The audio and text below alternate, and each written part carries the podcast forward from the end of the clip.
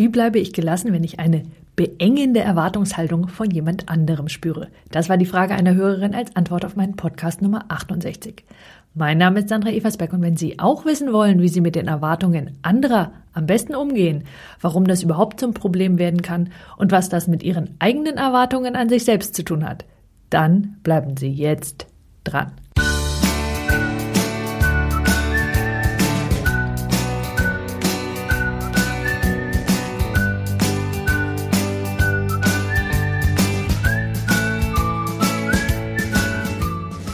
In meinem letzten Podcast hatte ich Ihnen gezeigt, wie Sie mit der Enttäuschung umgehen, falls Ihre Erwartungen von anderen nicht erfüllt werden. Eine Hörerin bat mich, dieses Problem noch von einer anderen Seite anzusehen, nämlich wie Sie mit den Erwartungen anderer an sich selbst umgehen. Sie fragte, wie kann ich gelassen bleiben, auch wenn ich die Erwartungen von anderen nicht erfülle? Oder vielleicht sogar zeitlich etwas früher, wie bleibe ich gelassen, wenn ich eine beengende Erwartungshaltung von jemandem spüre? In der Tat eine spannende Frage, denn die Erwartungen anderer können jemanden ziemlich leicht in eine Art Zwickmühle manövrieren, aus der der eine oder andere es vielleicht gar nicht so leicht findet, wieder herauszukommen. Und das liegt daran, dass es hier um weit mehr geht, als nur einfach Nein zu sagen. Denn typischerweise werden diese Erwartungen nicht als Bitten formuliert, die Sie offen ablehnen könnten. Und damit meine ich Folgendes. In einer konkret formulierten Bitte steckt immerhin die theoretische Möglichkeit der Ablehnung. Und um die weiß derjenige, der Sie um etwas bittet, sehr wohl. Was, wie Sie natürlich wissen, allerdings auch nicht zwingend bedeutet, dass er oder sie nicht enttäuscht wäre, falls Sie diese Bitte ablehnen würden. Doch das ist wiederum ein anderes Thema, zu dem ich Ihnen Podcast Nummer 9 und Nummer 26 empfehle. Erwartungen sind jedenfalls etwas anderes als bloße Bitten und das Entscheidende ist, diese Erwartungen brauchen nicht explizit ausgesprochen zu werden, weil sie zu einer Art Verhaltenskodex gehören, der kulturell oder sozial gewachsen ist. Mit anderen Worten, man weiß oder zumindest geht der andere davon aus, dass sie wissen, was von ihnen erwartet wird. Und weil dieser Verhaltenskodex quasi ungeschriebenes Gesetz einer Gruppe ist, also einer Familie, zwischen Freunden, zwischen Arbeitskollegen, kann eine Verletzung dieses Kodex dazu führen, dass eine unerfüllte Erwartung als Ablehnung der gesamten Gruppe gewertet wird beziehungsweise umgekehrt das Erfüllen der Erwartung als Zugehörigkeit zu eben dieser Gruppe. Wobei eine Gruppe können in diesem Fall auch zwei sein. Was ich meine, ist folgendes. Sie haben an Ihre Partnerin oder Ihren Partner andere Erwartungen als an Ihren Arbeitskollegen oder an einen Freund. Diese Erwartungen charakterisieren gewissermaßen Ihr Verhältnis zueinander. Also wenn wir uns zum Beispiel angucken, wie die Erwartungen in einer Familie funktionieren, dann sind die Erwartungen der Eltern an die Kinder in der Regel andere als der Kinder an die Eltern. Das heißt, das Verhältnis zwischen beiden wird durch diesen Verhaltenskodex irgendwie charakterisiert. Was nichts anderes bedeutet, als diese ungeschriebenen und unausgesprochenen Erwartungen auch an eine bestimmte Rolle geknüpft sein können, die ihnen eine bestimmte Position und damit wiederum ein bestimmtes Verhalten zuschreibt. Und glücklicherweise fällt es ihnen in den meisten Fällen nicht einmal auf, dass sie die so aufgestellten Erwartungen erfüllen. Ein Problem tritt also erst dann auf, wenn sie diese Erwartungen nicht oder nicht mehr erfüllen wollen.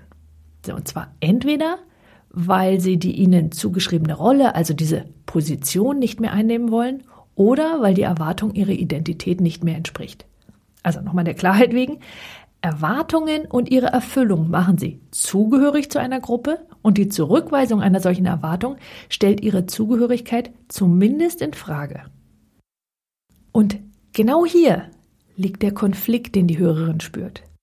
Einerseits nämlich in ihrer Rolle Teil dieser Gruppe sein zu wollen, also zum Beispiel zu den Arbeitskollegen dazu zu gehören oder zur Familie oder zu einem bestimmten Freundeskreis und andererseits zumindest in dieser Rolle nicht oder nicht so dazugehören zu wollen. Worum es also in Wirklichkeit geht, ist der Konflikt zwischen ihrem Bedürfnis nach Zugehörigkeit und ihrem Bedürfnis nach Einzigartigkeit. Da gibt es eine Ausnahme, in der es nicht um ihr Bedürfnis nach Einzigartigkeit ginge, sondern um zumindest eine fehlende Strategie ihrerseits. Und das wäre dann der Fall, wenn sie das Gefühl hätten, sie seien nicht fähig, die Erwartungen, die sie eigentlich erfüllen wollte, auch wirklich erfüllen zu können, zum Beispiel, weil es ihr im Augenblick an Wissen, Ausbildung oder an Fähigkeiten fehlen würde. Mir geht es in diesem Podcast ausschließlich um die Erwartungen, die jemand spürt, jedoch eigentlich nicht erfüllen will. Also nochmal auch hier zur Klarheit. Wir sprechen über den Konflikt in Ihnen, beziehungsweise in unserem Fall in der Hörerin.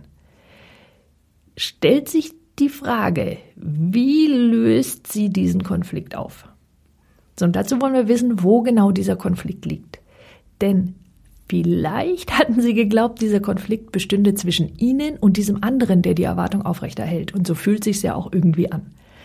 Das ist jedoch nicht der Fall. Denn wenn Sie ganz genau hinsehen, dann können Sie sehen, dass wir tatsächlich über einen Konflikt in Ihnen selbst oder in unserem Fall in unserer Hörerin sprechen. Nämlich einerseits nett sein zu wollen oder taktisch klug agieren zu wollen oder eine gute Tochter, Mutter, Arbeitnehmerin, ein guter Sohn, Vater, Arbeitnehmer oder was auch immer sein zu wollen. Und andererseits, genau außerhalb dieser Erwartung, die derjenige an sich selbst stellt, agieren zu wollen. Und in diesem Konflikt steht sich quasi das eigene Regelwerk im Weg. So lassen Sie mich da zum Beispiel machen, damit Sie ganz klar bekommen, was ich meine. Nehmen wir an, ein Arbeitgeber erwartet von seinen Arbeitnehmern auch extra Aufgaben, zum Beispiel außerhalb der offiziellen Arbeitszeit zu erledigen. So, und das tut unser gedachter Arbeitnehmer auch. An diesem Tag hat er jedoch versprochen, seine Tochter vom Kindergarten abzuholen, da seine Frau selbst länger arbeitet. Wenn seine innere Regel lautet, ich bin ein guter Arbeitnehmer, und als guter Arbeitnehmer bleibe ich immer länger, wenn mein Chef mich braucht. Und gleichzeitig sagt er, ich bin ein guter Vater, als der bin ich immer für meine Tochter da und hole sie vom Kindergarten ab. Und gleichzeitig ist er ein guter Ehemann und als der unterstützt er seine Frau immer, wenn es nötig ist und zwar auch dann, wenn er seine Tochter abholen soll. Dann ist das logischerweise ein Konflikt. Und in dem Fall ist der sehr offen und sehr klar. Und zwar so klar, dass der eine oder andere von Ihnen dieses Beispiel fast albern finden könnte. Worauf ich hinaus will, ist jedoch Folgendes. Immer wenn Sie Erwartungen anderer spüren, ist das ein Konflikt in Ihnen. Nur manchmal eben etwas weniger offensichtlich. So, und Konflikte lösen Sie immer durch Entscheidungen. Und zwar völlig gleich, ob das ein Konflikt in Ihnen ist oder ein Konflikt, der offen zwischen Ihnen und jemand anderem stattfindet. Es ist immer eine Entscheidung. Das heißt, eigentlich sprechen wir hier über Entscheidungen. Und zwar über Entscheidungen, die Sie treffen sollten und zumindest noch nicht getroffen haben. Sondern wenn wir über Entscheidungen sprechen, dann sprechen wir wiederum über Ihre Werte, aufgrund derer Sie nämlich Ihre Entscheidungen treffen. Mit anderen Worten, Sie wollen sich als erstes klar darüber werden, welche beiden Werte in Ihnen in Konflikt stehen. Und nochmal, Sie wollen sich als erstes klar darüber werden, welche beiden Werte in Ihnen in Konflikt stehen. So, und jetzt ist ein Wert nichts anderes als ein Wort, das Ihnen den Zugang zu irgendeinem emotionalen Zustand herstellt. Meint zum Beispiel, Harmonie könnte ein Wert sein, den jemand gerne erfüllt haben möchte, um sich geliebt zu fühlen. Also der emotionale Zustand, sprich das, was ich fühlen möchte, wäre in dem Fall sich geliebt fühlen. So, und lassen Sie mich das bis hierher nochmal zusammenfassen, weil das ja ziemlich viele Ebenen jetzt sind. Also das Gefühl, eine beengende Erwartung eines anderen zu spüren, wie es meine Hörerin ausdrückt, ist nichts anderes als der Fingerzeig auf einen Konflikt in Ihnen. Meint, jemand möchte gleichzeitig die nette XYZ Tochter, Mutter, Schwägerin, Arbeitnehmerin oder was auch immer sein und gleichzeitig die taffe Karrierefrau, der harte Chef, der was auch immer. Dieser Konflikt ist ein Konflikt der eigenen Werte. Und die wiederum zeigen Ihnen, welche Erwartungen Sie an sich selbst stellen. In diesem Fall nämlich widerstreitende Erwartungen. Nehmen wir zum Beispiel an, ein wichtiger Wert wäre Zuverlässigkeit. Jemand würde also sagen, ich bin ein zuverlässiger Mensch. Dies sagt jedoch allein noch nichts darüber aus, was passieren muss, damit sich dieser jemand tatsächlich zuverlässig fühlt. Wann das der Fall ist, ist abhängig davon, welche Regel derjenige aufgestellt hat, um sich zuverlässig zu fühlen. So, und das kann für den einen bedeuten, immer pünktlich zu erscheinen und für einen anderen zum Beispiel sofort loszufahren, wenn die Freundin auch nur den Anschein erweckt, ein Problem zu haben. Jemand könnte zum Beispiel die Regel aufgestellt haben, ich fühle mich zuverlässig, wenn ich alle an mich gestellten Erwartungen erfülle. Und Sie merken, das wäre eine Regel, die es demjenigen ziemlich schwer machen würde, sich zuverlässig zu fühlen, denn er müsste dafür beständig auf der Hut sein, um erspüren zu können, ob gerade irgendwelche Erwartungen im Raum schweben. Also eine bessere Regel wäre an der Stelle dessen, ich fühle mich zuverlässig, wenn ich zum Beispiel die Aufgabe, die ich mir für heute vornehme, vornehme erledige. Um es ganz klar zu sagen, wir alle haben gewisse Regeln oder Bedingungen aufgestellt, unter denen wir davon ausgehen, dass unser wichtigster Wert erfüllt wird. Jetzt stelle ich in meiner Praxis immer wieder fest, dass meine Klienten ihre Werte entweder nicht kennen oder die dazugehörige Regel für sie so selbstverständlich ist, dass sie deren Einschränkungen nicht mehr wahrnehmen. Und damit Ihnen das nicht passiert, habe ich Ihnen zu diesem Podcast eine Anleitung erstellt, die Ihnen hilft, Ihre Werte speziell in diesen Konfliktfällen zu finden bzw. klar zu sehen. Diese Anleitung finden Sie als Arbeitsbogen in Form eines PDF zu diesem Podcast. Wenn Sie meinen Newsletter abonniert haben, dann haben Sie dieses PDF wie immer bereits als Anhang zu Ihrer E-Mail bekommen. Falls nein, finden Sie es unter diesem Podcast Nummer 69 auf meiner Webseite unter www.sandra-eversberg.de-blog und dort unter dem Podcast Nummer 69. Lassen Sie mich den Arbeitsbogen einmal durchgehen. Schritt 1. Sie finden als erstes heraus, um welche widerstreitenden Gefühle es überhaupt geht, wenn Sie die Erwartungen anderer spüren, die Sie nicht oder nicht so gern erfüllen wollen. Schritt 2. Benennen Sie den Wert, der jeweils dahinter steht. Und zerbrechen Sie sich nicht den Kopf auf das Wort, das Sie als Wert festlegen, nun richtig benannt ist. Es ist nur ein Wort. Und Sie müssen wissen, was damit gemeint ist und niemand sonst. Schritt drei: Überlegen Sie nun, was Ihrer Meinung nach passieren muss, damit der positive Wert erfüllt wird und ein eventuell negativer Wert auf keinen Fall erfüllt wird. Und dann fragen Sie sich, ob diese Regeln einerseits sinnvoll sind und es Ihnen andererseits überhaupt möglich machen, sich glücklich, zuverlässig, was auch immer der Wert, der dahinter stand, war, zu fühlen. Der Wertekonflikt besteht darin, dass sie beide Seiten, also beide Werte gleichgewichten, was es ihnen schwer macht, die Erwartung entweder guten Herzens zu erfüllen oder eben nicht zu erfüllen. Weil wenn sie gleichzeitig zwei sich widerstreitende Dinge tun wollen, dann ist es typischerweise eher schwierig. So, das heißt, sie wollen sich deshalb fragen, welchem Wert sie aufgrund ihrer Erkenntnisse den Vorzug geben oder wie sie ihre Nummer drei gefundene Regel so umformulieren, dass sie ihnen gut tut. Lassen Sie mich alle Erkenntnisse noch einmal zusammenfassen. Erstens, Erwartungen, die Sie als Erwartungen anderer spüren, sind in Wirklichkeit eigene Erwartungen, die Sie an sich selbst stellen. Sie erwarten von sich, sich in solchen Fällen so oder eben so zu verhalten. Zweitens, wenn Sie innerlich einen Konflikt fühlen, meint, einerseits wollen Sie diese Erwartungen erfüllen, sprich sich wie erwartet verhalten, und andererseits wollen Sie das eben nicht tun, dann wollen Sie eine Entscheidung treffen.